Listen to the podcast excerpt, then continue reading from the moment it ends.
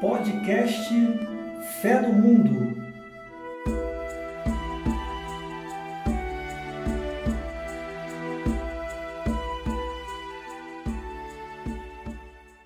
Décimo segundo episódio do podcast Fé no Mundo. Tema: continuamos falando sobre o Decálogo e hoje vamos falar sobre o sétimo mandamento da lei de Deus. Não furtarás encontrado em Êxodo 20, versículo 15, ou não roubarás, encontrado em Mateus 19, versículo 18. Boa noite, meus amigos, meus, meus colegas e debatedores, sejam bem-vindos. Boa noite. Boa noite, Isadora, boa noite, Ricardo, boa noite, Carlos. Boa noite, boa noite, gente. Boa noite. Boa noite, bom dia, boa tarde para todos. É bom dia, boa tarde, boa noite. Esse é, o- esse é o correto. Para nossos ouvintes também que nos prestigiam, uma- um bom dia, uma boa tarde, uma boa noite. E que esteja tudo bem aí daí onde vocês estão ouvindo o nosso podcast Fé no Mundo.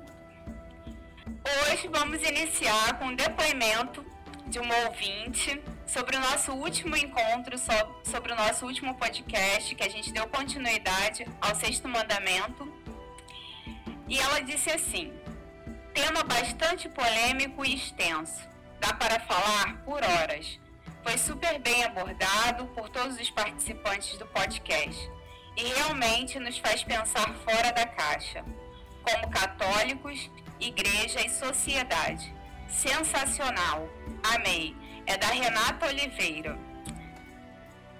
Muito obrigada, Renata, pelo, pela sua resposta, pelo seu feedback. E lembrando vocês também que queiram mandar alguma mensagem pra gente, que tirar alguma dúvida, o nosso e-mail é tlcdecolores, ah, não, tlc.decolores@gmail.com. Então vamos lá ao nosso 12 segundo episódio. O tema, sétimo mandamento da lei de Deus, não furtarás. O sétimo mandamento da lei de Deus, no Catecismo da Igreja Católica, é dividido em seis tópicos. Porém, no episódio de hoje, nós vamos discutir os dois primeiros tópicos, que são o destino universal e a propriedade privada dos bens, com o segundo tópico, que é o respeito pelas pessoas e seus bens. É notório que sabemos que não roubar é algo bem atual, né? e continua sendo, né? É uma lei civil, tanto para nós cristãos, é uma lei civil como um mandamento da lei de Deus. Na verdade, nos primeiros podcasts até comentamos sobre isto, né? Afinal, por muito tempo, as leis civis eram as leis dadas a Deus para Moisés, né? Eram consideradas também as leis civis vigentes naquela época. O decálogo ele tinha vindo para regulamentar a civilização humana naquele período.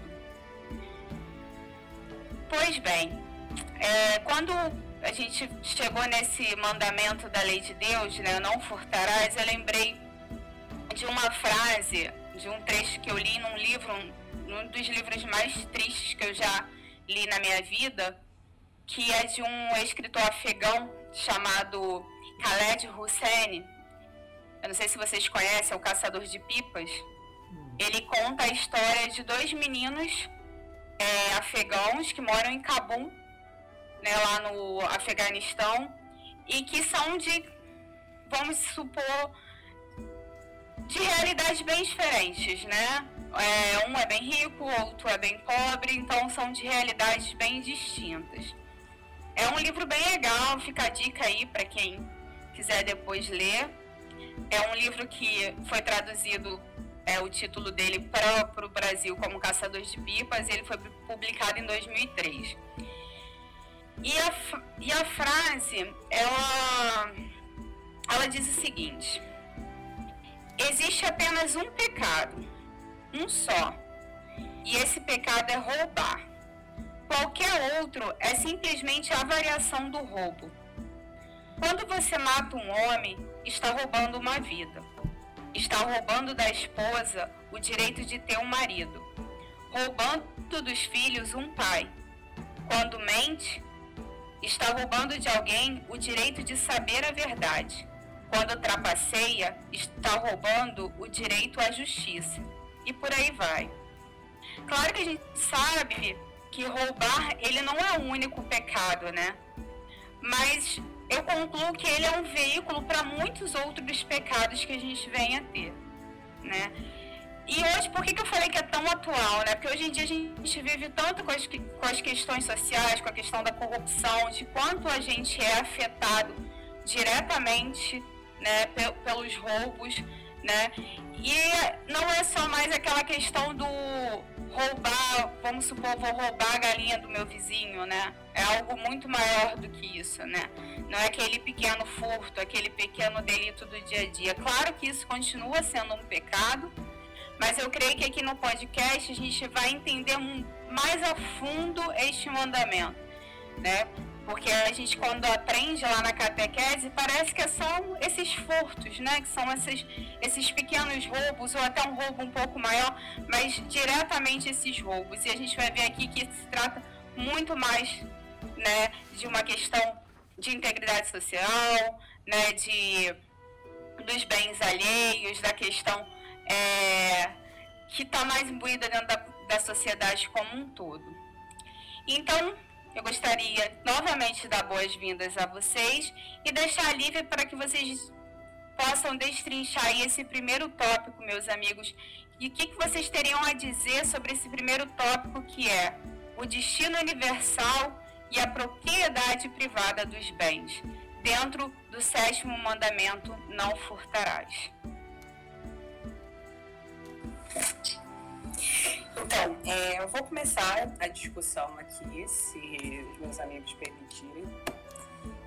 É, e assim, como você falou, Bia, o catecismo ele vai muito além do clássico não roubar, né? Que a gente entende mais ou menos como diz o Código Penal, né? Não subtrair coisa alheia, nem para si, nem para os outros, enfim. É, esse é o clássico, mas o catecismo, ele dessa vez já começa a tratar do mandamento por uma perspectiva mais ampla.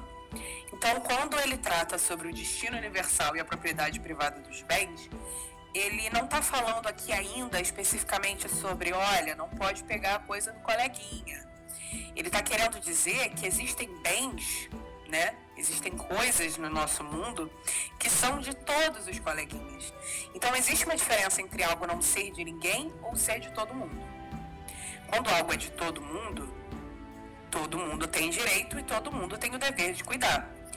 E é, eu começo a destacar nesse tópico o ponto 2402, que diz: Deus confiou a terra para a gestão comum da humanidade, para que cuidasse dominasse e gozasse dos frutos. Só que o ser humano focou no gozo e no domínio e deixou de cuidar da natureza. Por isso que hoje há tanto desmatamento, tanta poluição, tantas doenças, tanta fome, etc. Então, é, quando a gente fala, ué, Isadora, mas não era sobre não roubar? É exatamente. A propriedade, digamos assim, a terra que existe no mundo né, as nossas florestas, enfim, as nossas riquezas naturais, elas são de todo mundo. Então, no momento que a gente domina dela e goza dela para nosso próprio benefício, ignorando os outros, a gente está roubando de alguém também. Então, assim, é, nesse ponto me remeteu a um documento do Papa Francisco, o Laudato Si, e no tópico, já no tópico 2 mesmo do documento, o Papa diz algo que é muito interessante, assim, é bem longo, mas vou me ater só um pedacinho, que ele diz, por causa do uso irresponsável e do abuso dos bens que Deus colocou na terra, crescemos a pensar que éramos seus proprietários e dominadores, autorizá-los a saqueá-la. É, a saquear a terra, no caso, né, que ele se refere. E essa é uma grande verdade, né? A gente cresce hoje achando que é dono da terra, sendo que, na verdade, não era para ser assim, né, a princípio. Era para todo ser humano ter direito, enfim, e poder não só dominar e gozar do que dos seus frutos, como também cuidar deles. Inclusive, é, o, o catecismo ele é bastante é, incisivo quando ele diz no 2404 que o detentor de certa propriedade é apenas administrador da providência de Deus e deve fazê-lo frutificar para comunicar os benefícios aos outros. Ou seja, a gente não tem que ficar, cristão não tem que ter essa ideia individualista de que farinha pouca meu pirão primeiro. Nem só que o pirão é meu, entendeu? Porque assim, além da terra que a gente tem, mesmo que eu tenha que eu tenha a terra, que eu tenha comprado, que eu tenha o título dela, e ela seja, vamos dizer assim, pelos homens minha, eu não sou dono dessa terra, não sou dona dessa terra. Eu sou administradora da presença de Deus. E como administradora, é inclusive meu dever que eu faça os meus bens frutificarem para benefício dos outros. Então, se eu tenho uma, uma árvore que seja, vamos dizer, uma mangueira aqui no meu quintal. A mangueira é minha, ela está no meu quintal. E ela dá esses frutos, eu cuidei, eu que fiz ela crescer e que dá os, os frutinhos da manga. Mas eu não tenho que pegar a manga e comer toda a manga sozinha. Eu tenho que dar a manga para os meus vizinhos também, ajudar um ao outro. E isso, é claro, dá um exemplo de uma árvore mesmo.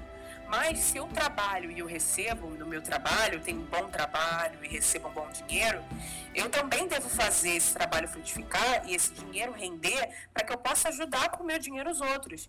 E se eu não faço isso, se eu não ajudo os outros, se eu sou uma pessoa avarenta, se eu sou uma pessoa que fica guardando simplesmente para si os meus bens, eu estou pecando contra o sétimo mandamento.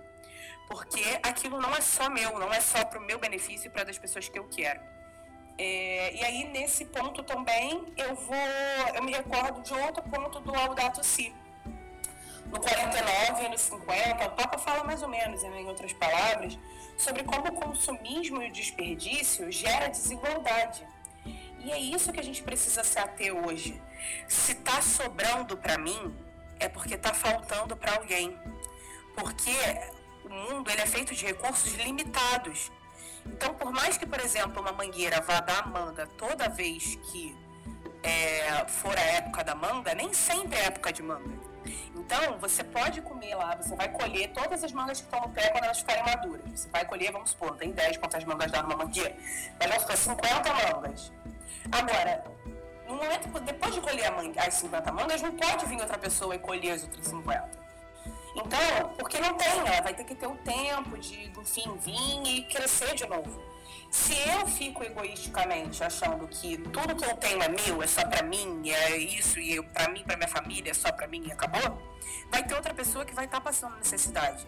E isso a gente não precisa ir longe. É claro que a gente vê países que hoje são ditos né, subdesenvolvidos ou em desenvolvimento, que a gente sabe que é, historicamente que estruturalmente tem um problema da desigualdade muito grande. Né? Inclusive mais até do que no nosso país, por mais que o nosso país já seja bastante desigual.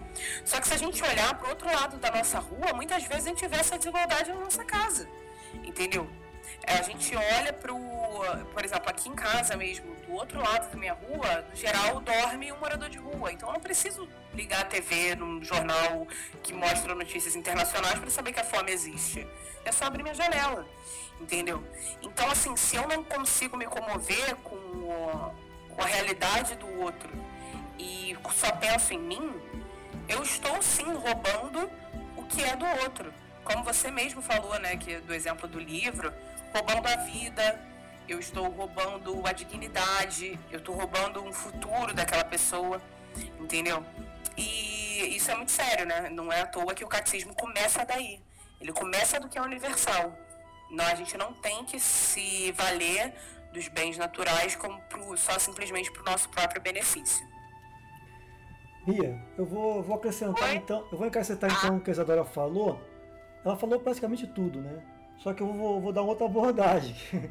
É, é, tipo assim, eu acho que vamos imaginar que essa outra pessoa que está sendo roubada, em vez de ser uma pessoa, fosse a natureza, fosse a criação, né? E aí a gente vai tentar entender por que, que durante muito tempo essa mentalidade existiu na igreja. Por exemplo, durante muito tempo, aquela passagem de Gênesis 1:26 que fala assim: Deus disse: Façamos o homem a nossa imagem, como nossa semelhança e que ele domine sobre todos os peixes do mar, as aves do céu, os animais domésticos, todas as feras e todos os répteis que rastejam sobre a terra. Esse dominar, ele foi entendido muito, por muito tempo, praticamente até uns 50 anos atrás, como ter domínio total sobre, sobre a coisa. Né? No caso, a natureza, né? sobre a criação. E, e aqui, apesar de falar de peixe, apesar de falar de, de, de animais que rastejam, a criação como um todo, até os seres inanimados. Né? A exploração de petróleo, por exemplo, é legal, o, o, o pré-sal é uma coisa bacana, é bom para o Brasil, é importante, mas acontece que há consequências de extrair um petróleo tão profundo da face da Terra. Também é um problema. Então, é claro que não temos outro, outra solução. Né? Temos que pensar em alguma solução paralela, mas existe isso. Né? Então, esse, até os anos 60, por exemplo, você pegar os documentos da Igreja, do Vaticano II, ele fala muito em progresso. A palavra-chave para que todo, todo o planeta pudesse crescer igualmente, haver uma igualdade, uma equidade, era o progresso. Então todos os países tinham que ter a possibilidade de progresso. Só que o que era o progresso?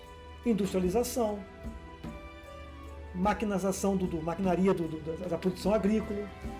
Né? Só que isso levou a uma, a uma situação que levou ao esgotamento do planeta. Esgotamento de, da poluição, esgotamento dos rios, das matas. Entendeu? Então, e aí surgem duas reflexões que a gente pode fazer. Uma, a crise ecológica, ambiental, é uma consequência dessa, dessa mentalidade que a Isadora falou, da gente ver a natureza, a criação, como um ser que pode ser explorado até o fim, porque ele não tem vida. A pedra não tem vida. A pedra não chora. Pode quebrar a pedra, pode, pode perfurar o solo, que não tem problema nenhum. Inclusive, os indígenas têm uma visão muito mais evoluída nesse ponto do que nós. Porque a relação deles com a criação é totalmente diferente. Totalmente diferente. E nós temos uma visão totalmente de exploração, aquela mentalidade de progresso ainda. E uma outra noção também que é interessante pensar é a noção de geração. Quando a gente fala em geração, a gente pensa muito em quem? Naquelas pessoas que me antecederam. Meu pai, minha mãe, minha avó. Gente nunca pensa na geração que vem depois da gente. Então, essas atitudes de assalto, né, de roubo da natureza, de exploração da criação sem medida, vai levar a esses problemas para a geração futura, meus netos, meus bisnetos, como viverão, os bisnetos de vocês, tataranetos de vocês, como é que viverão, ninguém sabe. E o problema do esgotamento do planeta. Né? Tanto que o 2415 do Catecismo fala assim: o domínio dado pelo Criador ao homem sobre os seres inanimados e os seres vivos não é absoluto. É preciso rever essa mentalidade, entendeu? Então, isso também é pecar contra o sétimo mandamento. Bom, pegando um gancho no que o Ricardo falou, é, é, é, muito importante porque eu acho que, no, se não me engano, no tópico 3 desse sétimo mandamento, que vai ficar para um momento posterior, é, fala-se muito sobre capitalismo e, e, sobre a possibilidade de se propor um capitalismo moderado o que, acontece? Essa questão da destruição da, da, natureza que o Ricardo fala é intimamente associada à lógica básica do capitalismo, que é de maximização do lucro, que é de obtenção do máximo de lucro possível. A partir desse ponto, como o lucro, como obtenção máxima do lucro, é a única coisa que importa de fato, todo o resto acaba se tornando acessório. E, por exemplo, a natureza, se ela tiver que ser destruída em prol do capital, assim será. Não há o que você possa fazer. Não há quem possa dizer, por exemplo, vamos preservar a natureza. Tá, mas assim, se eu preservar a natureza, eu não maximizo meu lucro. Então eu não vou preservar a natureza. Simples assim. É importante a gente lembrar que é tão natural para todo mundo hoje em dia é, a, a, lógica capitalista que é até estranho a gente defender o capitalismo ao mesmo tempo querer a preservação do meio ambiente, porque uma coisa é totalmente incompatível com a outra. O capitalismo pressupõe a selvageria, pressupõe o esgotamento é, da, da, natureza, porque é necessário maximizar o lucro sempre. É necessário expandir o capital sempre. Né? E acumular quando possível também. É, e, e, aí é, é, muito interessante né, essa, essa, essa contradição que, que existe. Né? É, eu destaco, por exemplo, nos itens é, 24, 15 até 24, 18, é, ele fala sobre a exploração da natureza, que é permitido, por exemplo, fazer uma exploração da natureza desde que seja moderada, o homem pode, por exemplo, matar animais para poder é, usufruir da sua pele para fazer vestimentas e para usufruir da sua carne como alimento. A, a igreja permite que isso seja feito, só que com moderação. Agora, que moderação é essa? Qual é o limite? Fica um pouco vago também, né? Porque a gente tem uma moderação, mas o que é moderação? Para um capitalista, o que seria moderação? Eu acho que a moderação para o capitalista seria o momento que ele deixasse de ganhar lucro. Que ele estourasse tanto o meio ambiente a ponto de que o lucro dele desapareceria. Isso para ele seria moderação. Né? Então, que conceito é esse de moderação? Fica um pouco vago para mim. Né? Beleza, pode-se utilizar até a página 2 é, é, é, a, a, natureza, mas que página 2 é essa? Onde é que é? É a página 2? É a página 20? Que página que é, afinal? Né?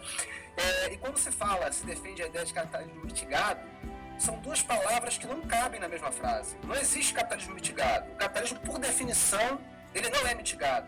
Ele é a exploração é, é, do, do, meio ambiente, a exploração do ser humano, é, a acumulação máxima de capital, a, obtenção, a, a, a multiplicação máxima de capital, obtenção máxima de lucro, doa quem doer, não importa, o mais importante é, é, é a obtenção do lucro, e não, isso aí é totalmente incompatível com a ideia de mitigação.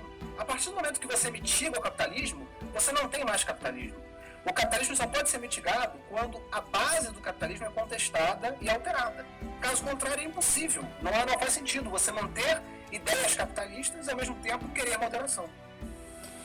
É, Carlos, eu vou pegar um gancho daí do que você falou, eu acho que esse é bastante interessante, já que você foi lá para o final do tópico 2, né, tratando sobre essa questão da natureza, é, que você falou assim, ah, qual seria o limite, etc, e até onde isso pode chegar. No... E o que me traz muito, muito sério, né, do que você falou, que pode matar os animais, pode, enfim, para certos para certas razões, só que não deve se fazer disso de forma inconsequente, né, indiscriminadamente. E aí eu trouxe alguns dados sobre a indústria da carne, porque foi a primeira coisa que me veio na cabeça, né? é, que o catecismo diz no 24 e 18: Não se deve matar indiscriminadamente os animais e nem desviar a eles o afeto destinado às pessoas. Só que aí, nessa questão de não matar indiscriminadamente, fica bem complicado, porque a princípio, se você fala matar animais para comer, ok, é bíblico a possibilidade, é socialmente aceito. A gente sabe que o ser humano ele evoluiu muito a partir de que começou a consumir carne, isso falando lá de sei lá quantos anos, quando o ser humano começou a habitar essa terra. Agora, o que a gente tem hoje passa de todos os limites, né? E aí eu trouxe alguns dados da indústria da carne para a gente poder refletir junto, que é o seguinte: a indústria da carne hoje abate aproximadamente 70 bilhões de animais por ano. 70 bilhões. Nós no mundo não somos nem somos mais ou menos 1% disso. Somos uns 7 bilhões, não sei se talvez estejamos mais. É, entre 2004 e 2017, perdeu-se um terço, que equivale a 32,8% da vegetação do cerrado brasileiro, para plantar soja, para ração e para criar gado. Um terço da vegetação entre 2004 e 2017 do cerrado. Em 2020, o planeta como um todo perdeu 4,2 milhões de hectares de florestas tropicais primárias. Em emissões de CO2, né, se, tipo, vamos comparar isso com alguma coisa mais pautável, seria o equivalente a 570 milhões de automóveis em um ano. 70% de toda a água consumida no mundo é consumida pela agropecuária. E segundo a ONU, se reduzisse em 10%, poderia abastecer o dobro da população mundial. Porque na população geral ela gasta 10% da água potável. Então, é, eu trago esses dados aqui para a gente poder trazer uma reflexão que é o seguinte. Em primeiro lugar, quantos desses animais que estão nessa indústria não são abatidos, mortos indiscriminadamente? Porque a gente sabe que para chegar o meu bife embaladinho no isopor, no plásticozinho aqui na minha casa, morre muito animal, é um desperdício absurdo de carne.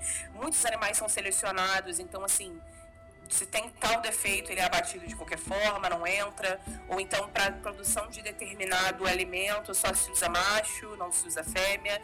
Então, a fêmea é abatida. Ou então, se, por exemplo, o pintinho vai lá, se é fêmea, eles deixam crescer para virar galinha e produzir ovos. Se é macho, eles botam no triturador e vai fazer nugget. Então, assim, são mortos, vamos pensar, 70 bilhões de animais, 70 bilhões por ano são abatidos. Então, assim, é uma quantidade absurda e, não, e só de pensando da, da perspectiva do animal. Quantos animais hoje, eles nascem para morrer? Eles já nascem em cativeiro. Então, assim, se você. Todo mundo aqui já viu aqui um documentário da, né, na escola, alguma coisa assim, sobre a indústria da carne. E a gente tem a imagem desses matadouros, desses, enfim, dessas fazendas que seja. E não é aquele boizinho que a gente vê na abertura de Rei do Gado, correndo livre pelo pasto e muito feliz, sabe? A gente vê que tá um monte de galinha amontoada no meio de uma gaiolinha de 4x4, entendeu? Bicando uma outra, sem espaço para andar. Então, assim, é, a gente vê que os bois estão presos a um monte de, é, de tubulações, enfim, então tá todo mundo preso ali. A gente sabe que a quantidade de doença que existe, o estresse psicológico, porque, gente, o animal ele pode não ter raciocínio, mas ele tem é, sensações, né? Então, assim, ele pode não ter sentimentos, não sente amor, não sente, sei lá, mas ele tem as sensações. Então, é óbvio que ele vai estar tá sentindo dor, ele vai estar tá sentindo angústia naquele estado.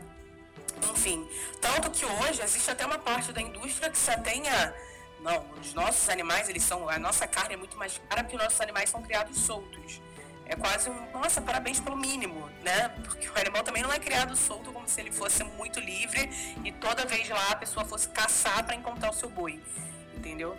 Então, assim, é, isso eu falando só sobre o animal. Eu sempre gosto de trazer também o exemplo do foie que seria o patê de fígado de ganso ou de pato, nunca lembro se é de pato ou de ganso, que é uma comida super cara, uma proteína super cara. Pode ser dos dois, pode ser de pato ou de ganso, eu acho. Ah, então. Eu nunca comi aí... nenhum nem outro. nunca vi nem comi, só ouço falar. É só ouço falar. nunca vi nem comi, só ouço falar. É isso aí. Então, assim, para você fazer o patê de fígado de ganso, eles colocam um tubo dentro do bico do pato, peço perdão, enfim, pela imagem que vai ficar na cabeça de vocês. Mas eles colocam uma tubulação dentro do bico do gato, do gato, acho, do pato, até bastante fundo, e ficam jogando ração. E dá-lhe ração, e vai ração, e vai ração. Até o ponto que o fígado do bicho, ele vira praticamente todo o tamanho da barriga, né? Daqui do abdômen do animal. Então todos os órgãos internos estão espremidos, estão esmagados, estão estourados os animais morrem nessa condição. Eles não conseguem respirar. Então, assim, é muito complicado, é muito complexo você pensar assim, até que ponto isso é legítimo. Entendeu? Para você comer o seu fígado de bicho super caro, você matar um animal nessas condições, sabe? E isso falando, beleza, então vamos cancelar o foie então, agora tudo bem, resolvido? Claro que não. Vamos pensar na galinha que tem que produzir ovos indiscriminadamente, vamos pensar na vaca que passa a vida inteira dando leite, vamos pensar no, sabe, enfim. É, e é claro, né, falando isso aqui, né, viva a hipocrisia, porque eu não sou vegana, enfim, é, eu consumo também a carne, mas é necessário minimamente que a gente tenha essa noção de que do jeito que tá, não tá correto. E a forma de parar isso não é simplesmente é, só falando, né? A gente precisa agir contra esse tipo de coisa. E nisso, assim, saindo um pouco da esfera do animal, eu volto para aquilo que a gente fala lá no início, assim. Você está roubando dos próprios seres humanos, porque é uma indústria que consome muita coisa. Olha a quantidade de cerrado que a gente perdeu em 13 anos, que é de 2004 a 2017 um terço da população do Cerrado do Brasil, só do Brasil. 4,2 milhões de hectares só em 2020. Isso porque a gente falou que 2020 tinha sido um ano super limpo, né? Assim, não, um ano muito tranquilo, atípico, porque ficou todo mundo em casa, então, pois o planeta se recuperou a dessa. E 4,2 milhões de hectares de florestas tropicais primárias foram é, desmatados só para poder para criação de gado. Então, assim, é uma realidade que é muito difícil, porque se 70% da água, né, vamos mudar de assunto, é consumida pela agropecuária, aí você vai parar para pensar, se reduzisse em 10% essa essa utilização, poderia abastecer o dobro da população mundial. E aí eu venho trazer um outro tópico, eu peço até desculpa aí que eu estou falando bastante, né, mas vocês fiquem livres para me interromper no assunto, porque eu estou emendando um no outro também. Não, fica é... à vontade, pode falar, Quando a gente trata sobre água, por exemplo, é o que eu estou dizendo, todo mundo consegue pensar que, poxa, tá faltando água no sertão. Beleza, realmente tá. Só que é aquilo, né? Se a gente, às vezes, olhando para o outro lado da rua, a gente também vê uma realidade. E aqui a gente, é, né, o TLC é de uma comunidade, né, na São Vicente de Paulo, a gente fica, para que São Vicente de Paulo fica perto do juramento, né, praticamente dentro da comunidade. E muitas pessoas que moram lá em cima do morro não têm acesso a água encanada. Rio de Janeiro, cidade do Rio de Janeiro, Zona Norte, não tem água encanada. A única forma das pessoas terem água encanada em casa é fazendo gato. E aí eu vou entrar num outro assunto que é o seguinte: fazer gato é pecado, tecnicamente. Você tem o seu gato de luz, né, que é o furto de energia, né? Vamos lá falar de uma forma correta. O furto Sim. de energia. Furto de energia, furto da, da internet. É, é, exatamente. Isso é errado. Só que tem pessoas, século 21, 2021, que só tem acesso à água encanada se fizerem gato. Porque as companhias não têm interesse, não chegam lá em cima. Então, assim, é sobre isso que a gente está falando, sabe? Enquanto estão desperdiçando, e também não estou dizendo assim, poxa, Isadora, então tem que matar o boi de sede. Não, porque essa água, ela não está sendo utilizada, esse 70%, para dar aguinha para o boi beber. É água que é utilizada nos regadores que ficam 24 horas jogando água para umedecer a soja que vira ração entendeu? E essa soja não tá virando o seu soquinho de soja que você gosta de beber todo dia de manhã. Tá virando ração de gado que vai ser abatido e que nem vai pra tua mesa. Então, assim, é, é essa realidade que a gente tá vendo, sabe? É, a gente vai discutir muito mais sobre capitalismo, etc., como o Carlos falou, no, no tópico 3. Só que a gente está falando sobre um assunto que já que está aqui, entendeu? Que está no início ainda. Sobre você é, até que ponto a gente pode explorar os animais, até que ponto a exploração dos animais ela não interfere na, na exploração na vida do ser humano, e tudo isso é necessário de saber, porque é roubo, entendeu? Não é que a gente tenha que definir aqui, bom, então se é pecado, quem é o culpado? Né? Eu já falei isso outras vezes aqui, a gente tem que parar com essa definição de escolher quem, de quem é a culpa. A culpa pode ser de um ou dois, três, enfim. Agora, a responsabilidade é de todo mundo. Porque se eu não me preocupar com isso, a pessoa que não tem acesso nem à água, ela não vai ter acesso a meio de comunicação, enfim, a meio de, é, de reivindicar esse tipo de coisa. Então é dever, é dever nosso tratar sobre isso. Fazer, mesmo que seja nosso, por exemplo, nossa, nosso intelecto, dar frutos que sejam para o benefício de todo mundo, entendeu? É, e é isso pensar nisso é muito começar a pensar nisso é muito positivo também. Você estava falando da água, né, que gasta tanto com a pecuária. Eu sempre lembro também que uma época eu coloquei na cabeça que eu não tomaria mais Coca-Cola, porque a Coca-Cola ela gasta aproximadamente um milhão e meio de litros de água, água pura, né, água mineral para criar, né, refrigerante, né, para criar a Coca-Cola, né, que a gente sabe que não é saudável. Então, assim, enquanto a gente tem uma escassez de água no mundo, né, a gente aqui no Brasil a gente ainda tem é, um recurso hídrico bem legal, mas a gente sabe que vários lugares isso não tem e que e isso não é infinito, né? Que isso é finito. E a gente pensar que uma indústria de refrigerante gasta por dia um milhão e meio de água pura para criar um refrigerante altamente tóxico, né? É complicado. E aí eu falei, eu não tomo mais Coca-Cola, mas isso não durou muito não, infelizmente. Voltei a tomar, mas é algo que faz a gente pensar e, e voltar nesses temas, faz a gente estar vendo enquanto cidadãos, não só quanto cristão, mas qual o nosso papel nisso tudo, né? Somos também culpados, é, se a gente for pensar, né? Por, em todas essas é, esses mecanismos que acontecem. Sim, Ricardo, desculpa, eu te cortei. Não, não, eu queria só. Não, é, fala, é, fala, cara, pode só, falar. Só, só, que você falou do refrigerante, utilidade pública rapidinho, tá? É, o segundo alimento mais tóxico que você pode colocar na boca é o refrigerante. O segundo. O primeiro é o refrigerante diet. Tá? são os dois alimentos mais tóxicos que você pode colocar no seu organismo: o refrigerante e o refrigerante diet. Utilidade pública, pesquisem depois sobre todos os efeitos nocivos que o refrigerante faz no corpo. São inúmeros. Ele causa, além de doenças mais simples, como osteoporose, diabetes, mas principalmente câncer. Eu, eu, acredito até que no futuro vai se, vai se verificar, constatar que a substância mais cancerígena que existe é o refrigerante.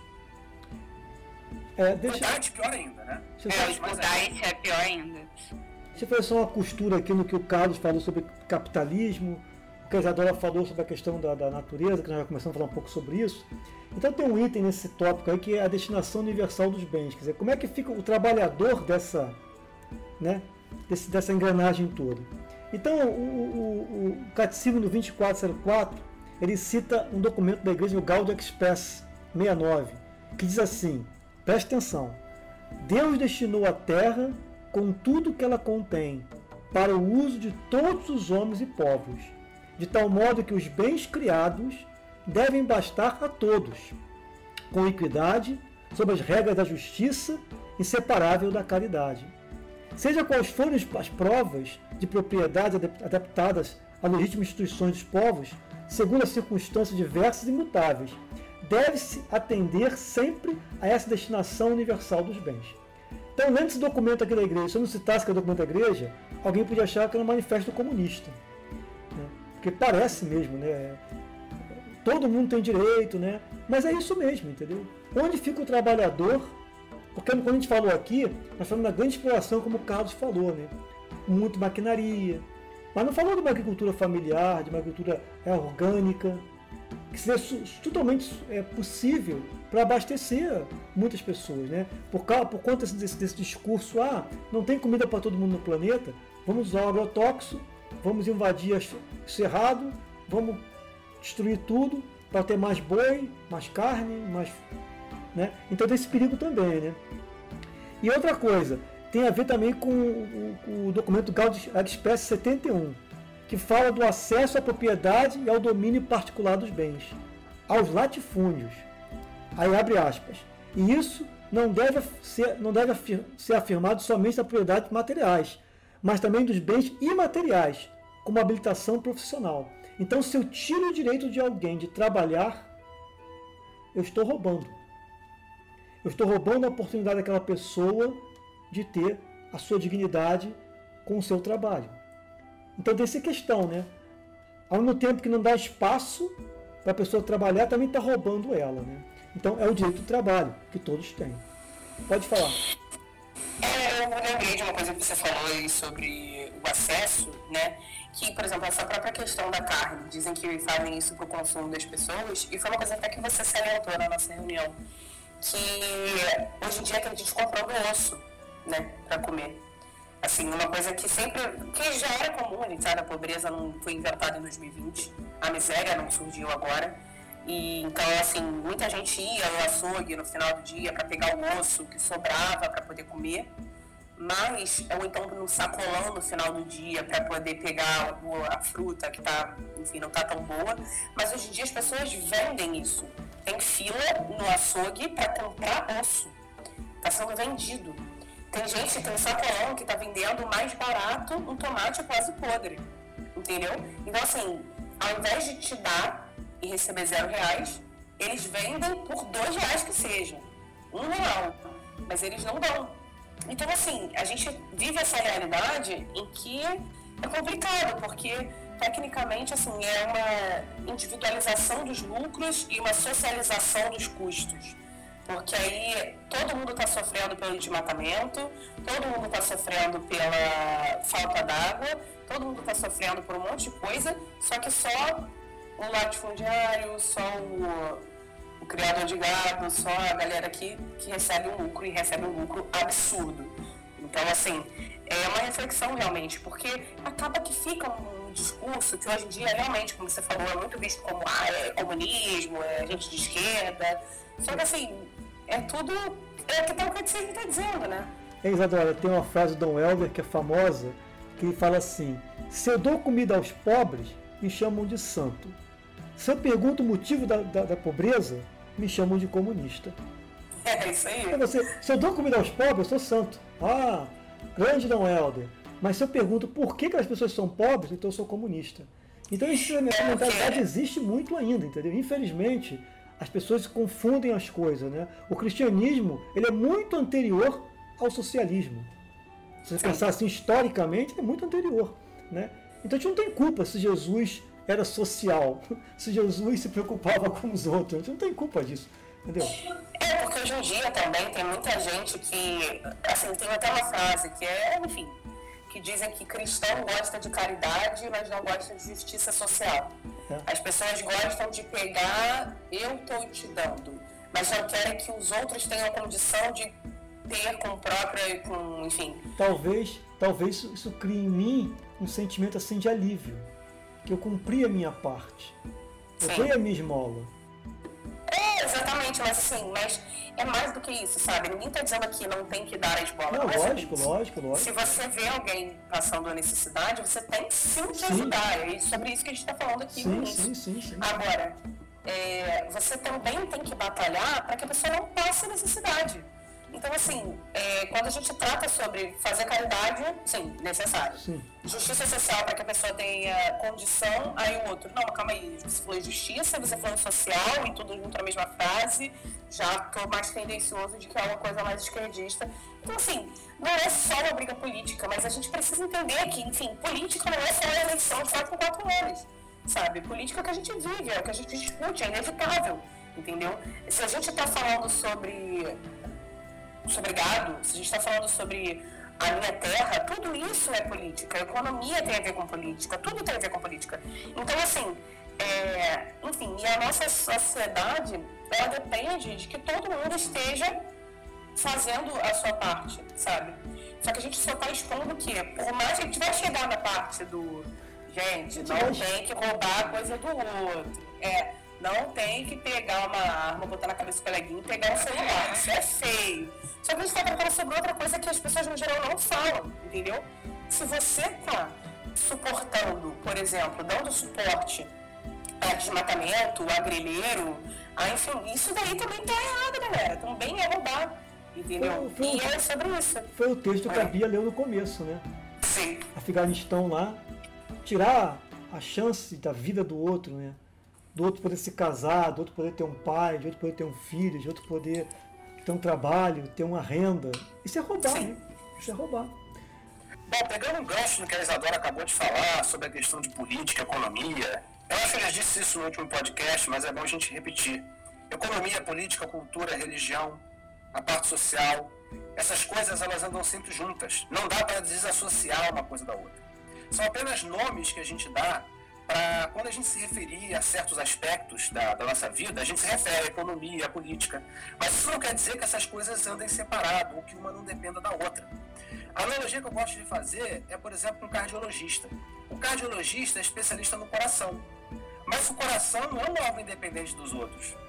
O seu corpo pode afetar o seu coração e o seu coração afeta o seu corpo, afeta os outros órgãos. Então, por mais que exista um especialista em cardiologia, como existe um especialista em economia, é, o coração não é um órgão totalmente desassociado dos demais órgãos do corpo humano. Da mesma maneira que a economia não está desassociada do resto.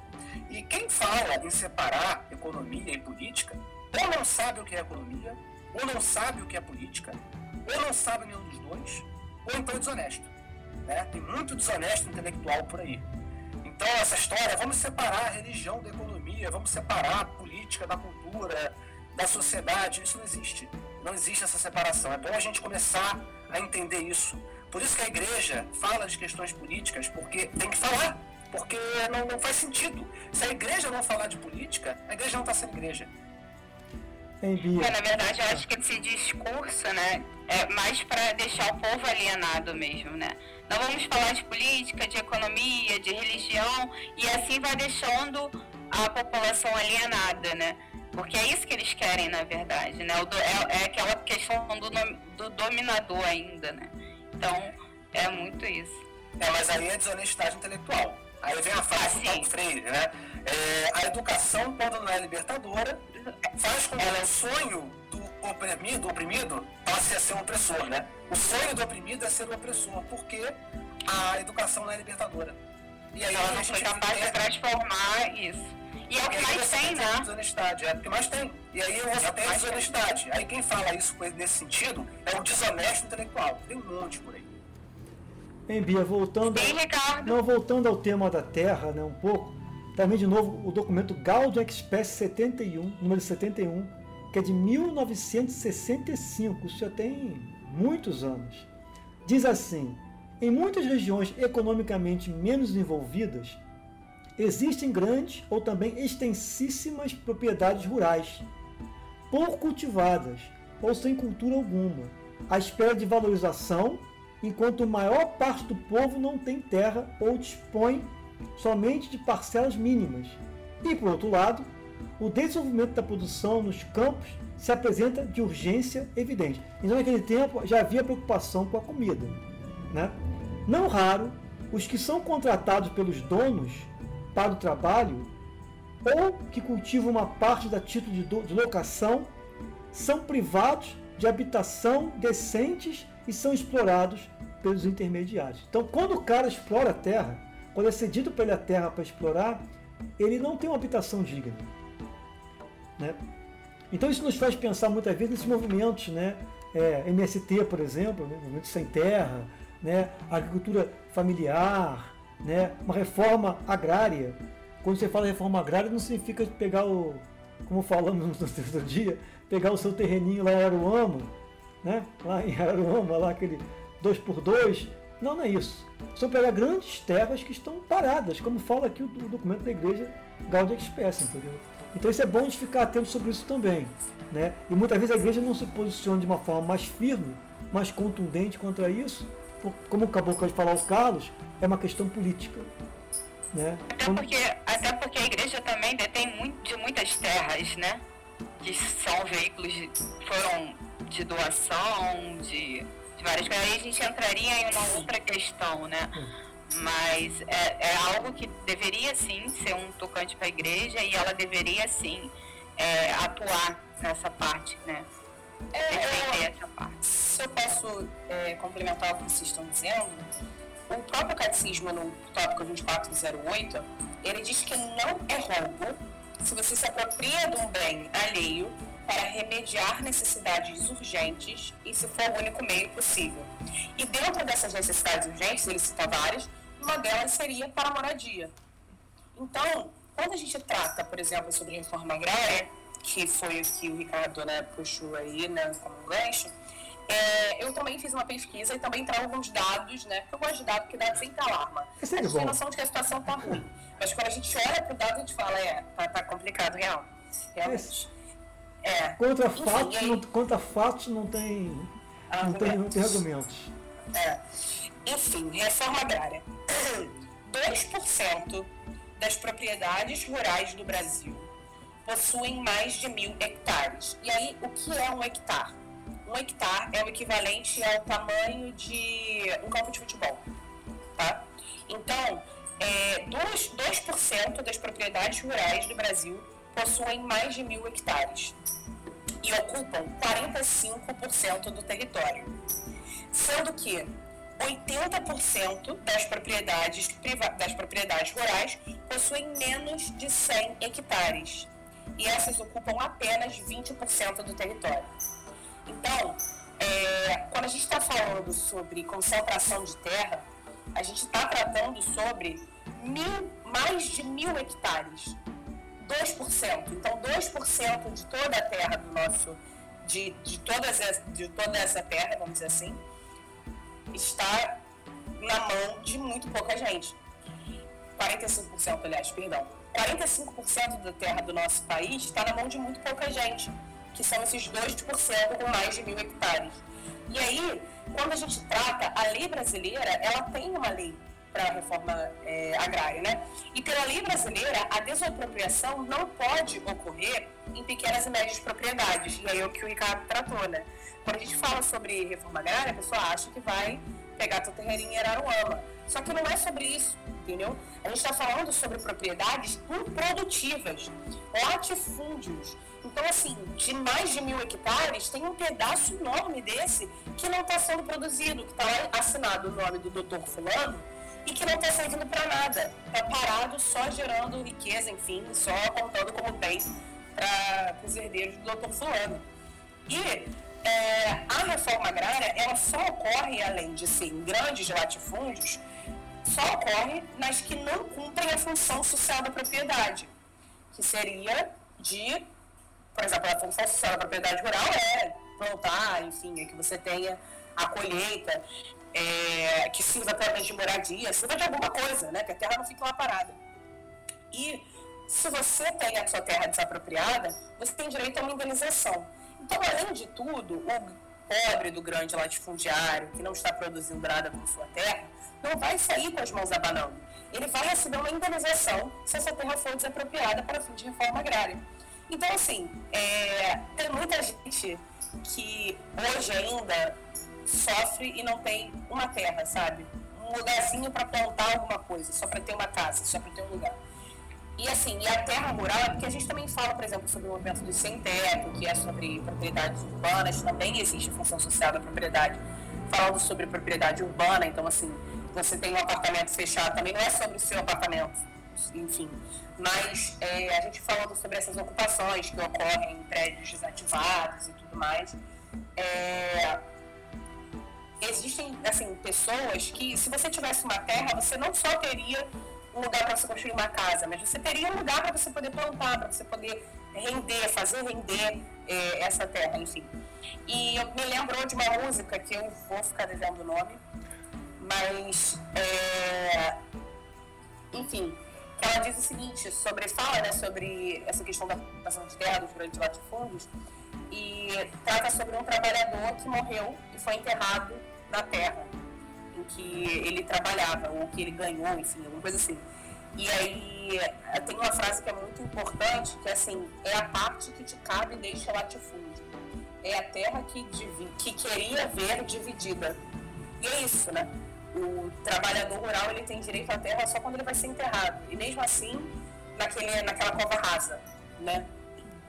Então, é sobre isso também, né? Sobre você pensar. É, tem outra coisa também que sempre me, me chama atenção quando a gente fala sobre terra, porque é aquilo, ela tá no nome do doutor Fulano, mas como ela foi parar nas mãos dele, né? E se a gente for, for puxando, não, era do pai dele, que era do pai do pai, era do pai do pai, era do pai do pai, e a gente vai chegar num lugar que afeta diretamente o que a gente vive hoje. A gente vai chegar em 1850, quando foi promulgado ou, ou otorgado, não sei, a lei de terras. O que, que foi a lei de terras no nosso país? É, 1850, essa época, era a época que já tinha muita pressão para a abolição da escravatura. Então, foi, por exemplo, a época em que foi proibido o tráfico negreiro. Isso quer dizer que só ia ter escravo aqui, rodando aqui por dentro mesmo, tráfico internacional de escravos. Foi proibido. Então, é, a lei de terras ela foi criada porque não era interessante. Antigamente, antes disso, era assim: tem uma terra aqui, tô olhando em volta, não tem dono, cerquei a minha. Ok. Então, já tinha bastante latifúndio, mas também, vamos pensar, Brasil, 1850, tinha muita terra vaga. Agora, a partir da lei de terras, não existia mais como você ter uma terra por posse. Entrei, peguei, é meu. Toda terra, ela tinha que ser ou compra e venda ou doação do Estado. E aí, quem já tinha uma terra tinha que ir lá no Estado, carimbar lá, essa terra é minha, e ia ficar com a sua terrinha. E o que aconteceu? Além de, vamos lá, Brasil, desde sempre, muita falta, muita falcatrua, então a pessoa que já tinha terra chegava lá, era só assinar, botar o nome, carimbar, terra é tua. Não importa que tu nunca tenha pisado lá, como é que tu conseguiu, tu chegou lá dizendo que a tua é tua. Se você fosse branco, rico, né? E, é, e aí o que aconteceu? Quando aboliu a escravidão, a gente tinha negros libertos, ok, dignos, seres humanos como qualquer outro, só que eles iam morar onde?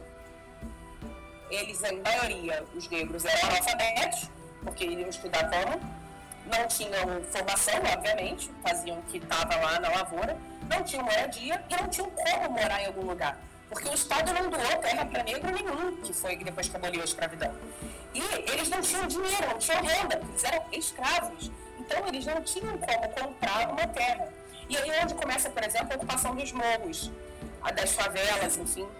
E, ou então os cortiços, enfim, mas principalmente essa ocupação dos morros, né? E aí a gente vê, poxa, uma coisa que aconteceu lá atrás e que tem tanto reflexo ainda hoje, assim, mas num nível absurdo do como tem reflexo ainda hoje, sabe? E sim, e aí você fala, poxa, mas é muito injusto, porque pô, o cara não tem culpa, ele herdou a terra, tudo bem, cara. Mas ele herdou de alguém que herdou, que alguém que herdou, de alguém que tomou. Porque se a gente for mais fundo ainda antes da lei de terra, quem estava aqui era índio, cara, antes de 1500. Quem estava aqui era eles que estavam vivendo, não estava desmatando igual doido, que estava vivendo tranquilo, usando a terra, mas cuidando da terra. Aí chegam os portugueses já com o intuito de desmatar, porque eles querem cortar para o Brasil para levar para fazer tecido lá fora na Europa. Então eles já chegam aqui falando: olha que legal, vou desmatar. Ah, eu quero bem plantar cana aqui. Para plantar cana, tem que desmatar. Então, assim, é, é, quando a gente vai tratar as raízes do nosso país, as raízes históricas, e não é só o Brasil que passa por isso, mas a gente está tratando do nosso país, enfim, é muito complicado, né? Porque, por exemplo, no sul do país, na época daí que começaram a vir os imigrantes, os imigrantes ganharam terra. Foi doado pelo Estado terra para os imigrantes para os negros não, para os escravos não, para os imigrantes que vinham trabalhar. Então é onde a gente vê, por exemplo, que tem muito imigrante no sul, que tem muita família de imigrantes, lá, dos alemães, dos italianos, tem muita colônia né, de imigrantes no sul. Por conta disso, eles ganharam terra.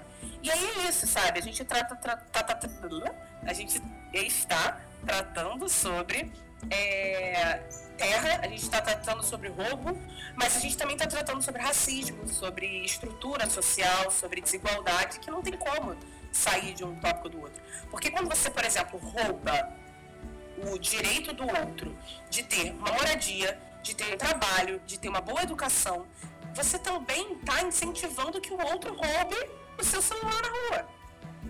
Porque Entendeu? É, é, complicado você dizer. Não é só o pobre que rouba, nem a pobreza é sinônimo de roubo. Não é isso. A gente está exatamente falando muito o contrário, né? Porque não é o pobre que tem latifúndio.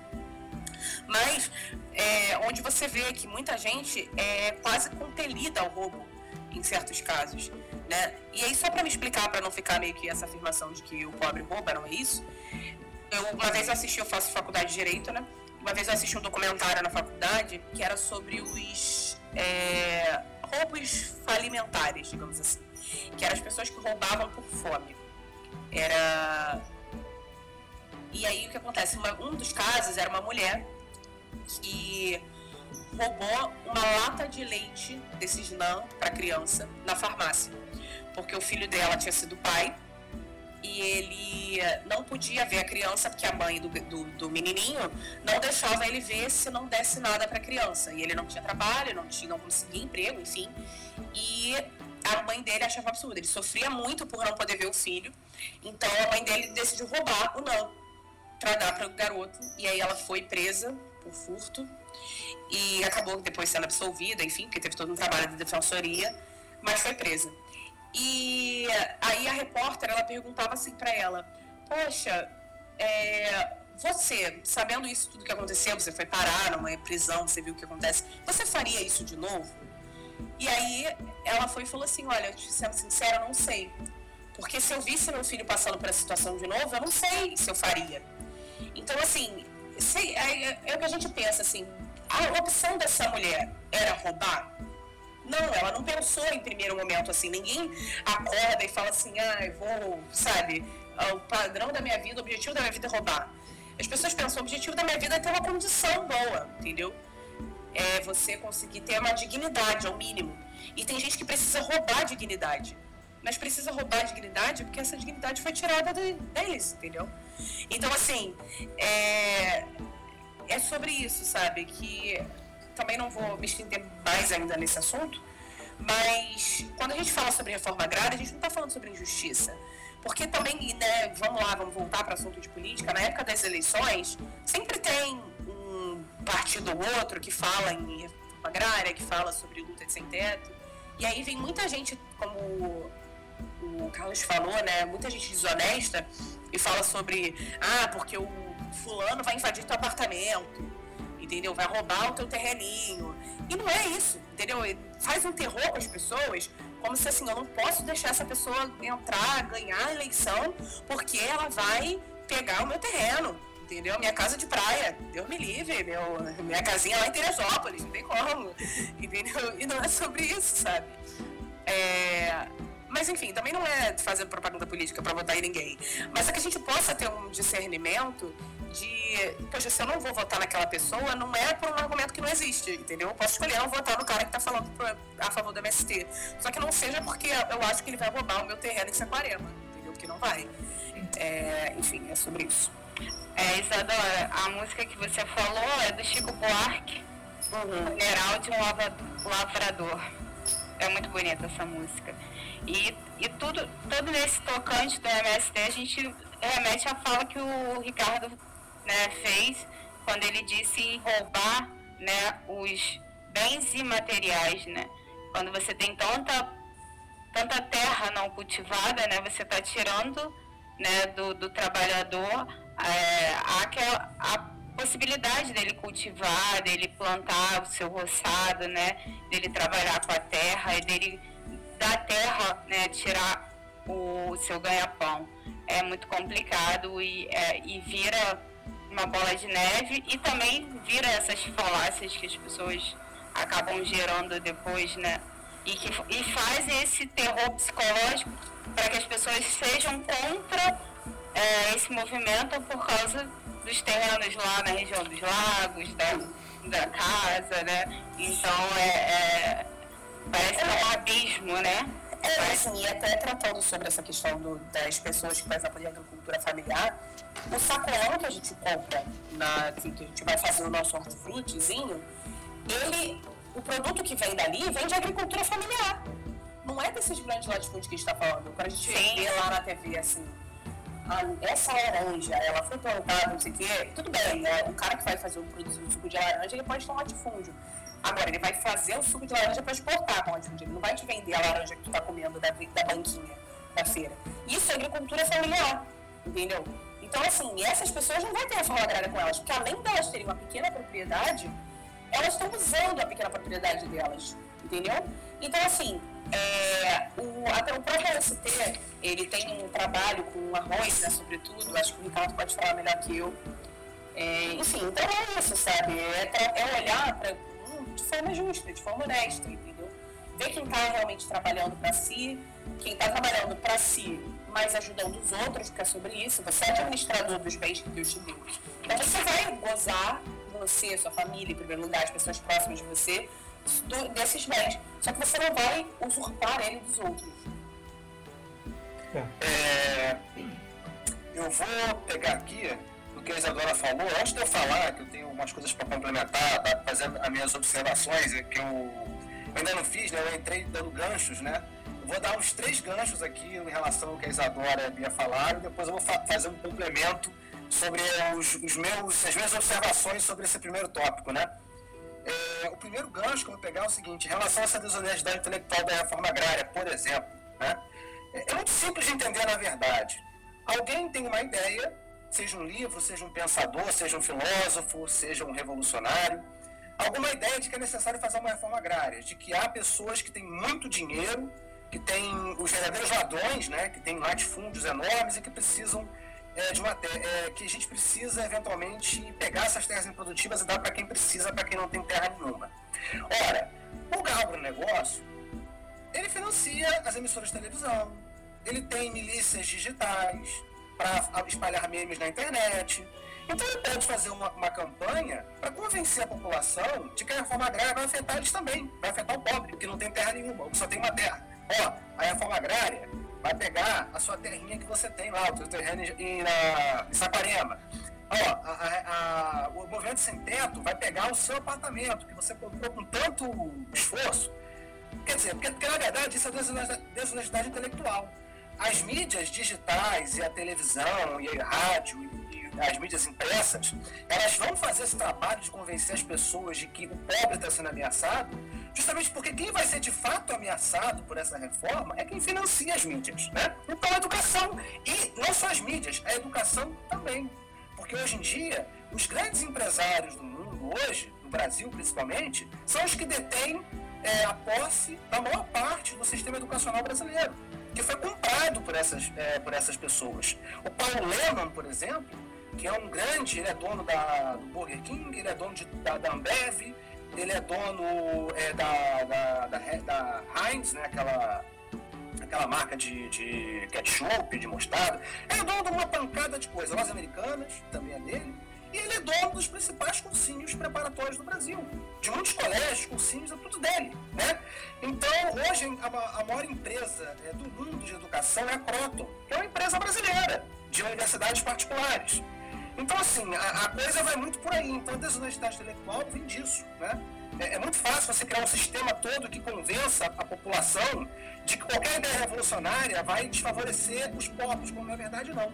E aí você cria uma luta de pobre contra pobre. Isso é excelentíssimo, isso é maravilhoso para quem está no poder. Os pobres lutando entre si por um pedaço de pão é maravilhoso para quem está no poder. O poder se mantém dessa forma. A, a desunião do pobre gera a sustentação do poder. Né? É... Tem até uma música que eu gosto muito, Deixa o Menino Jogar, do Nat Roots. Eu adoro essa música. Que fala isso, né? A consciência do povo daqui é o medo dos homens de lá. Né? E por aí vai, né? É, a segundo gancho que eu quero pegar é em relação à corrupção. A pessoa que rouba uma lata de leite é presa. Né? O então senador Saturnino Braga, na década de 70, se não me engano, 80, fez um discurso no Senado falando sobre as três corrupções a pequena corrupção, a média corrupção e a grande corrupção. A pequena corrupção é aquela que a gente comete diariamente. Rouba um leite aqui, rouba um negocinho ali. Tá? A média corrupção é a corrupção dos políticos, que é aquela que a gente tanto, que a, a mídia tanto alardeia. Né? Um político está com 500 mil reais na cueca, está com não sei quantos mil reais, no... enfim. É, essa é a média corrupção. A grande corrupção é a corrupção dos empresários, dos bancos, dos latifundiários, de quem de fato roubou a terra lá em 1850, né, e até hoje detém essa terra, é essa, essa é a grande corrupção, o acúmulo de dinheiro, de capital. Esse cara que em 1850 teve uma terra, ele não vai ficar só com essa terra. Ele já herda, o filho dele herda a terra, e o filho com dinheiro compra outras terras, assim vai aumentando, vai expandindo vai monopolizando as terras. Né? Esse é o processo. Então, isso é a grande corrupção, os juros abusivos que os bancos cobram. É, e claro, se tem um político com 500 mil na cueca, você pode ter certeza que tem um empresário com 5 milhões. Porque a corrupção ela não existe só no setor público. Como é que você desvia dinheiro? Você não desvia dinheiro do nada. Você não pode pegar um dinheiro público para você. Você tem que passar para o intermediário é, é, de empresário para ele se devolver uma parte. Então, o setor privado é fundamental para criar a corrupção. Então, no setor privado está a grande corrupção. Isso é muito importante entender para diversos assuntos que a gente discute de política. Tá? E tem muito a ver com o que a Isadora falou da corrupção da mulher, né? que infelizmente precisou roubar para poder sobreviver. Né? Porque, ela, porque se, se muitos, se alguns poucos têm muito, alguém vai ficar sem nada. Né? E daqui a pouco, quando eu entrar no meu tópico que eu vou falar, eu vou secar um pouco mais esse assunto. Agora, é, o terceiro gancho que eu quero é, passar é em relação à agricultura familiar é, e a, a hortifruti, né? Que às vezes a, a, o que a gente compra no hortifruti vem da agricultura familiar e é vendido por um preço alto. Porque na verdade o que acontece? A oferta de matéria-prima, de comida, é muito vasta, inclusive é maior do que a necessidade humana. Tá? Tem muito mais produção do que necessidade humana. A fome só existe por má distribuição, por maldade, por ganância, por acúmulo de capital tá? É, por maximização do, do, do, do, lucro. É isso que gera a fome, não é a falta de alimento. Alimento tem o suficiente. Só que tem um pequeno problema. Você tem muitos produtores, produtores pequenos e grandes. Só que você tem poucos intermediários. São aqueles caras que pegam essa produção e depois vão vender. Vão passar para. E aí a venda também é muito grande. Você tem vários mercados, várias pessoas, várias vendas, a quitanda, um monte de lugar que vende. Então, e a quantidade de consumidores é muito grande também. Então, se você tivesse muitos produtores e muitos consumidores, haveria uma coisa que a gente chama na economia de livre mercado. O mercado funciona por ele próprio, os preços são regulados com muita facilidade, não tem especulação, não tem preços abusivos, porque você tem muitos produtores e muitos consumidores. Só que entre o consumidor e o produtor tem uma coisa chamada intermediário. E os intermediários são poucos. Então eles podem especular, eles podem criar pedágios. Por isso que a gente paga tão caro por comida, sendo que tem tanta produção de comida por aí, e por isso que muita gente morre de fome. Né?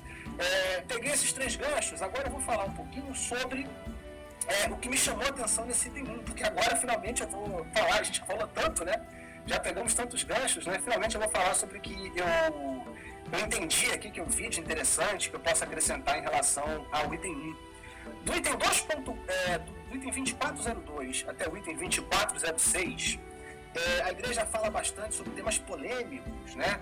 Propriedade privada, bens de produção, olha que coisa polêmica, olha que tema difícil, bens de produção. Bom, a igreja fala que, ela, que é necessário o uso justo e legítimo dos bens de produção. E ao mesmo tempo, ela diz que o capitalismo é a única opção viável. Eu acho engraçado porque o capitalismo não pressupõe o uso justo e legítimo dos bens de produção. O capitalismo pressupõe a maximização do lucro, ou seja, ele pressupõe a exploração dos bens de produção, incluindo a exploração do trabalhador. Isso é pressuposto, isso é básico. Eu insisto nisso porque a gente tem que mudar a forma da gente pensar a vida. A gente não pode achar que as leis capitalistas são naturais. A gente não pode partir do capitalismo para obter uma solução. Não. A gente tem que ir lá no cerne, tem que ir lá no núcleo do problema, que é o pensamento capitalista, que precisa ser mudado caso a gente queira continuar vivendo de maneira justa né, e legítima no mundo. Aí a gente, por exemplo, fala da propriedade privada. É, que existe propriedade privada legítima, né? A, a, a, existe direito à propriedade privada, existe, a igreja fala que é legítimo ter propriedade privada. Agora, quem é que legitima a propriedade privada? Por exemplo, a Isadora falou dos índios. Um colega de trabalho meu, há um tempo atrás, virou para mim e falou assim: os índios têm 20% das terras do Brasil. Isso é um absurdo. Esses índios não fazem nada. Ah, é? Eu virei para ele e falei: Isso é um absurdo? Pois bem, em 1500 eles têm 100% das terras. É, agora eles têm 20, em 1500 eles tinham 100% das terras. Eles perderam 80%, né? Alguém tirou 80% deles. E quem tirou foram os portugueses, claro. Agora, e os espanhóis também do outro lado, né? Da, do, do, da, da, na, na ala espanhola da América, né? Que sofreu muito, né? Com, com, a, com a exploração dos espanhóis e dos portugueses. Agora, uma coisa interessante, tem um livro que chama Armas, Germes e Aço. É um livro que todo mundo deveria ler, que explica por que alguns países são ricos e outros são pobres. E as armas explicam por que, que os índios não sucumbiram aos portugueses. Os portugueses tinham armas, eles apontaram armas para os índios, mataram os índios quem não queria ser explorado, quem não queria perder a terra, quem não queria ser escravizado, morria, simplesmente. Né? Ou era catequizado, né, entre aspas, era, era civilizado, era transformado em um civil. Né? É, então, é, foi o que aconteceu, foi uma posição de armas. Então, essa, a, a, propriedade privada dos homens brancos no Brasil é legítima, sendo que ela foi roubada à força, através da arma, colocando a arma na cabeça, ela foi roubada, usurpada dos índios. Então, é muito, é muito fácil você falar hoje em propriedade privada legítima. Mas como a Isadora falou, em 1850 alguém roubou, alguém usurpou essa terra, com falcatruas ou com qualquer coisa, e aí, a partir daí, ele, essa terra foi sendo herdada, foi sendo herdada, foi sendo herdada. Esses herdeiros que tinham mais dinheiro do que os outros tinham condições de comprar mais terras e assim aumentando, criando monopólio, criando grandes latifúndios improdutivos. Então, é muito complicado falar de propriedade privada. É um assunto muito polêmico. Como é que é essa, essa legitimidade da propriedade privada? Até, até quando o meu espaço começa o seu? Né? É, esses são temas assim extremamente espinhosos, né? muito polêmicos para a gente trabalhar. É, e só finalizando aqui, em relação ao capitalismo, ao uso justo e legítimo dos bens de produção, é, a igreja não era capitalista.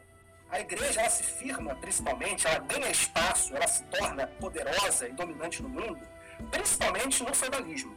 É no feudalismo que ela se torna de fato dominante, ela, come, ela começa a dominar os governos, inclusive, ela começa a controlar uma série de aspectos da sociedade.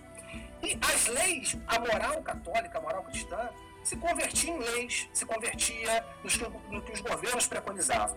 E a igreja, ela sempre foi favorável ao sistema feudal. Quando o capitalismo surgiu com a Idade Moderna, com a industrialização, com o surgimento dos burgos, dos comerciantes, a igreja foi contrária. Né? Esse, esse pessoal, esses comerciantes, esses capitalistas, tiveram que brigar contra a igreja. E a reforma protestante vai muito por esse lado.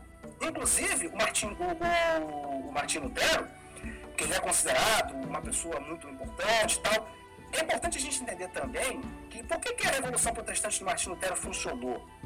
Porque, não, é, porque Martinho Lutero era elitista. O Martinho Lutero não tinha nenhuma intenção de instaurar o capitalismo dando justiça social. Porque várias outras tentativas de reformas protestantes na época do feudalismo, Calvino, por exemplo, elas falharam porque, além da mudança religiosa, havia também um cunho social, um cunho político envolvido. Havia uma revolução para que os camponeses que eram explorados no feudalismo tivessem direito à terra, né? tivessem é, é, a posse da terra para poder plantar, cultivar e viver sem serem escravos. É, agora, é, isso de fato, o Martin Lutero não era favorável a isso. Ele era elitista. Então, por isso a Revolução Protestante do Martin Lutero funcionou. Dentre outras coisas, o protestantismo veio trazer essas ideias capitalistas como uma forma, é, digamos assim, legítima, enriquecer é legítimo. A igreja, naquela época do feudalismo, não, não, é, dizia que enriquecimento, acúmulo de dinheiro, não de capital, porque naquela época não tinha capital, era dinheiro mesmo, né? É, o acúmulo de dinheiro era algo, era pecaminoso, era pecado, porque quando você acumulava dinheiro, você fatalmente fazia com que outra pessoa passasse fome. Então, o católico, o cristão, tinha que ser caridoso. Ele não podia acumular dinheiro. Era feio, era pecado ter mais do que você precisava. Se você tinha mais dinheiro, você tinha que, de fato, ser justo, dar para quem precisava. Só que isso, isso era para os pobres, né? Porque para os nobres, para os cavaleiros e para os senhores feudais e para a própria igreja, não vale isso não, tá? Isso era só de fato para os pobres. Os pobres, para se manterem pobres, entre eles, eles não podiam ter ganância. Eles não podiam querer enriquecer. Mas, é, para os ricos e para os nobres, podia. Essas, é, essas, é muito importante a gente entender isso na igreja, essa é uma crítica que a gente tem que fazer na igreja, porque conhecer a história é fundamental. A gente quer uma igreja melhor, a gente quer fazer da igreja, de fato, o cristianismo raiz, o cristianismo das primeiras comunidades cristãs. Isso só é possível se a gente entender de onde a gente veio. É preciso entender a história da igreja. Então a igreja tem esses detalhes que não são tão legais, mas que é importante a gente trazer para o debate para que a gente possa melhorar a partir daí entender de onde vieram esses textos que às vezes aparecem, né? É, é, é, então, então é muito importante entender que a igreja é, o protestantismo também veio dessa faceta, né? Porque ficava muito claro naquela época que havia uma distinção muito grande entre o que a igreja dizia e mandava fazer e o que a igreja de fato fazia. A igreja não fazia o que ela mandava fazer. Né? Ela tinha leis morais que ela própria não seguia. Isso ficava cada vez mais evidente, porque não dá para esconder isso por muito tempo. A igreja era muito rica, ela enriquecia sim. Mas ela, a moral da igreja era uso justo e legítimo dos bens de produção. Ela própria não fazia isso. Né? O feudalismo não fazia isso, né, de certa forma. É, agora, é, é, é, muito importante a gente entender essas questões né, para a gente levar é, é isso para o nosso futuro. Né? É, então era basicamente isso que eu queria falar sobre, sobre esse tema. Tem, claro, a gente pode falar sobre um milhão de coisas né, relativas a esse assunto, mas essas duas problemáticas, propriedade privada e bens de produção, é uma coisa assim, muito importante. Uma outra coisa, agora pegando um gancho que eu me lembrei, eu estava me esquecendo, me recordei agora, a gente falou muito sobre a obtenção da terra, né? É, através de roubo, através de herdando, né? Desde 1850 aqui no Brasil, etc. A industrialização passa por um processo parecido. Por exemplo, a gente pode falar em bens de produção como a fábrica. O cara tem direito, o cara é o dono da fábrica, ele construiu a fábrica do zero, do nada, ele tem direito a ter a fábrica, tem direito a explorar o maquinário dele, explorar as pessoas. Só que não é bem assim. Se a gente olhar a história da industrialização, você pode ver que muitas indústrias foram criadas com dinheiro que foi roubado aqui do Brasil e da, e da América do Sul. A prata e o ouro, principalmente, foram usurpados. Quem pegava era Portugal e Espanha, principalmente, só que eles tinham acordos comerciais muito ruins, eles gastavam, a nobreza espanhola gastava muito dinheiro, tinha muitas guerras, eles perdiam muito dinheiro. Então a Inglaterra, a Holanda, os países que hoje são mais ricos, ficavam com tudo. Os grandes banqueiros ingleses, alemães, holandeses, eles pegavam esse ouro, essa prata da Espanha e da, de Portugal, porque pelos acordos comerciais os ingleses sempre levavam vantagem, né? E por conta da, dos custos de guerra e de, de luxos da nobreza, é, quem vendia tudo isso eram esses caras ricos, né? Então, é, os portugueses e espanhóis só pegavam dinheiro e atravessavam. Isso explica por que Portugal e Espanha não são países tão ricos hoje. E por que a Inglaterra é muito mais rica, né? É, quem explorou de fato o ouro e a prata aqui na América do Sul, na América Central e também um pouco da América do Norte, né, principalmente lá no México, é, foram os, os, os, os espanhóis e os portugueses.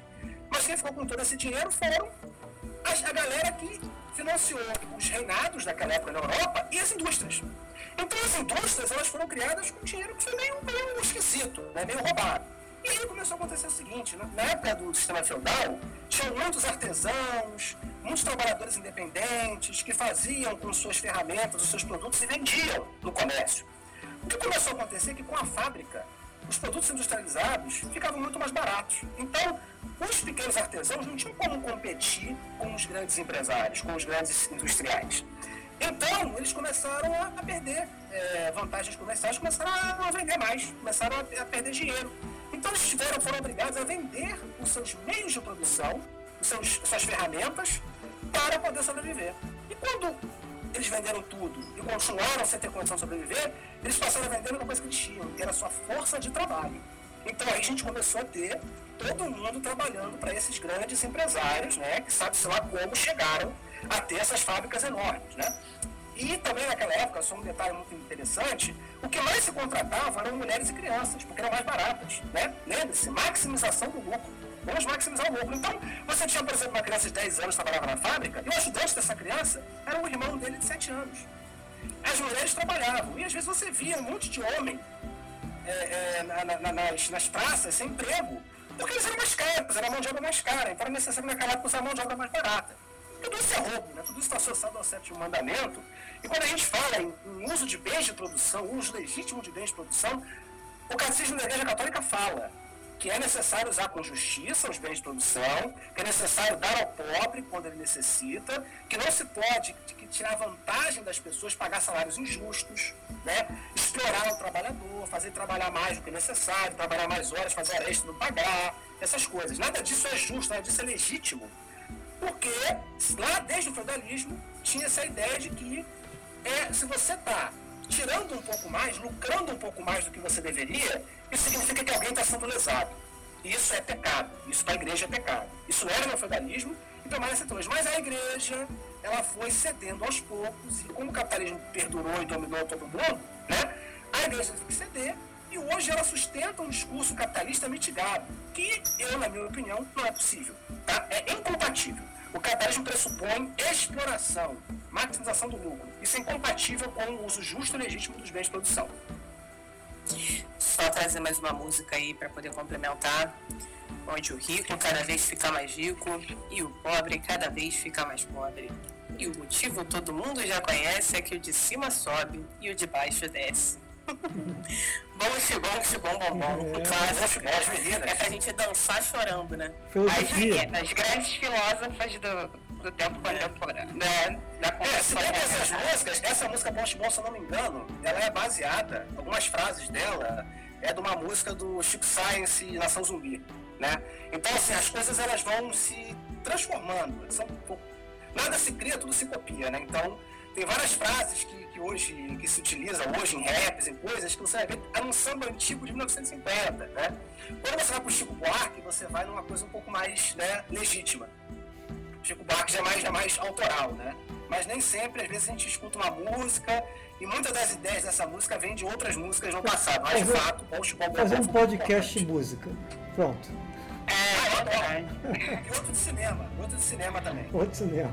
Falar sobre filmes que falam sobre religião. Podia ser um tema, um bom tema podcast. Filmes que falam sobre religião. Tem vários interessantíssimos. Que discutem religião. Vou deixar pra vocês falarem, vou ficar ouvindo. É, eu também. É bem minha praia. Aliás, mais Homem-Aranha. O Ricardo vai adorar ver muitos desses filmes, tá?